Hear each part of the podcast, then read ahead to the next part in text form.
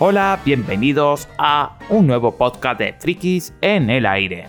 Y hoy voy a ver con ustedes dos noticias muy interesantes. Uno es el código abierto cobra fuerza en los procesos de transformación digital. Bien por el código abierto. Vamos a ver bien esta nota que salió muy canal.com. Y la otra nota se trata de Tesla. Y está bueno porque va avanzando lo que es el auto eléctrico a nivel mundial. Ya Tesla cierra un buen trimestre. Eh, pero vamos a ver primero la primera noticia que es el código abierto cobra fuerza en los procesos de transformación digital. Más de la mitad de las organizaciones utiliza el código abierto empresarial en su proceso de transformación digital y también crece su uso en la innovación de infraestructura IT en los desarrollos de aplicaciones. Tal como se deprende en el estudio El estado de Open Source empresarial de 2021 realizado por Red Hat, el código abierto está adquiriendo cada vez mayor protagonismo en la transformación digital de las organizaciones e incrementando su valor como el motor de la innovación. Muy bueno por el código abierto. En concreto, el 53% de los 1.250 líderes de IT de todo el mundo entrevistados en este estudio apunta que usa el código abierto empresarial en su proceso de transformación digital, una cifra que ha crecido 11 puntos en los dos últimos años su utilización, el desarrollo de aplicaciones tiene una valoración similar. Y es que la modernización de la infraestructura sigue siendo el principal uso que se está haciendo el código abierto empresarial en todo el mundo. Si bien el EMEA, en la región en la que más se utiliza para la transformación digital, esto ha relegado a la ventaja de que haya un menor costo total de la propiedad en la sexta posición en, los, en las razones por la que se está usando el open source. Las empresas ven al código abierto empresarial como una alternativa al software propietario.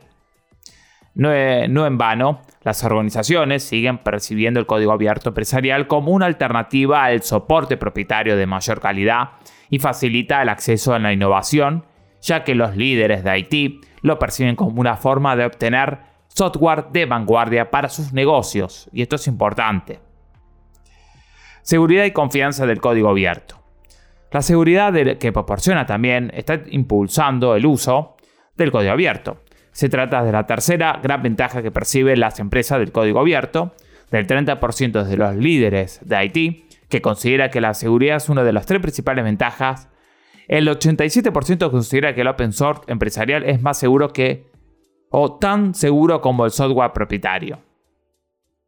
Lo que tiene acá, y esto es una opinión personal, que el código abierto, la gran ventaja que tiene en comparación al software propietario es que se puede ver el código del, del kernel, del software, lo que sea, se puede ver el código fuente y eso es importante para detectar vulnerabilidades en ese código, cosa que en el software propietario como es cerrado, el único que puede ver esa vulnerabilidad y ese código es la empresa que lo hace. Y esa es la diferencia.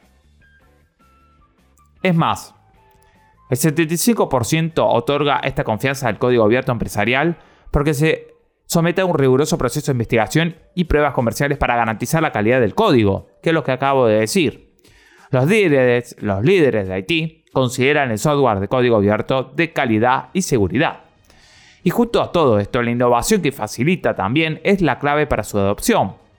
Las comunidades de software de código abierto son lugares donde se produce gran parte de la innovación actual del software.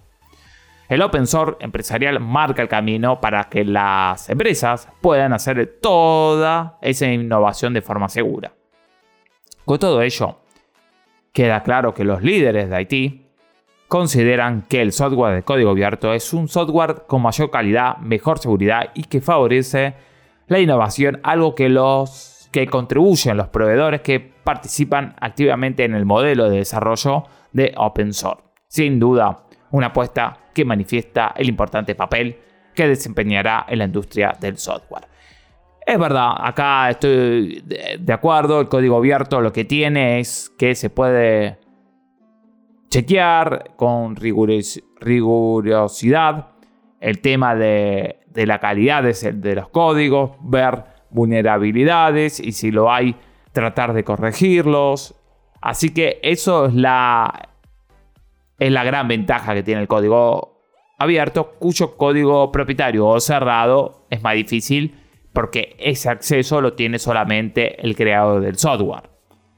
Esa es la diferencia entre uno y otro. Y a, y a también hay mucha innovación en el código abierto, porque hay una comunidad atrás de estos software que también produce mucha innovación. Así que muy contento que el código abierto esté pisando fuerte en las empresas. Muy contento por eso.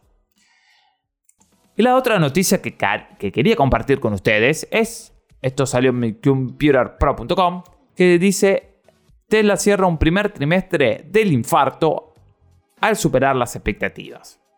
Sabemos que Tesla es de Elon Musk, el famoso Elon Musk, que quiere lanzar cohetes hacia el espacio.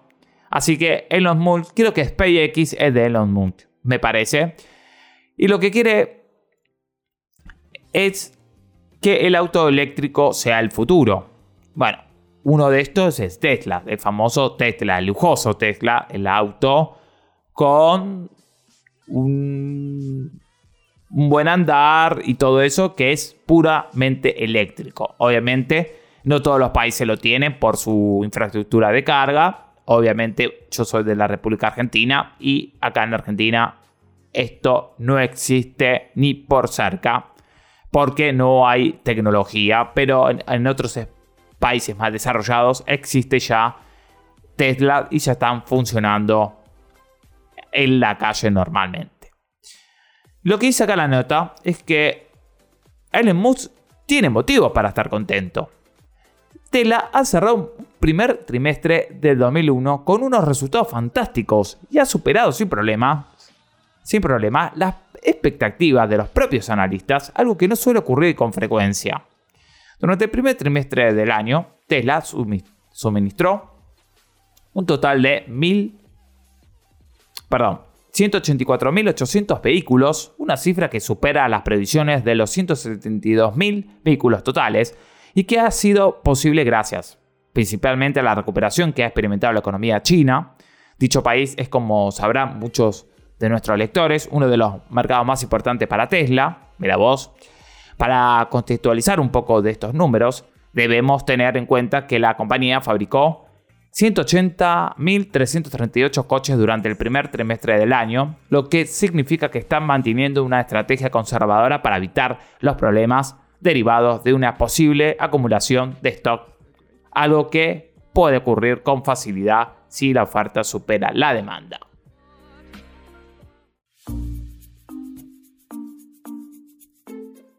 Este gran éxito también ha venido motivado por la buena escogida que ha tenido el modelo EY, especialmente en China, y la Gigafactory 3 que Tesla tiene en dicho país, ha jugado un papel determinante a la hora de facilitar la llegada de un alto volumen de vehículos al mercado chino, manteniendo además un precio de venta razonable, y esto último no habría sido posible si esta planta establecida a nivel local debido al aumento de los aranceles derivados de la comercial que libran Estados Unidos y China.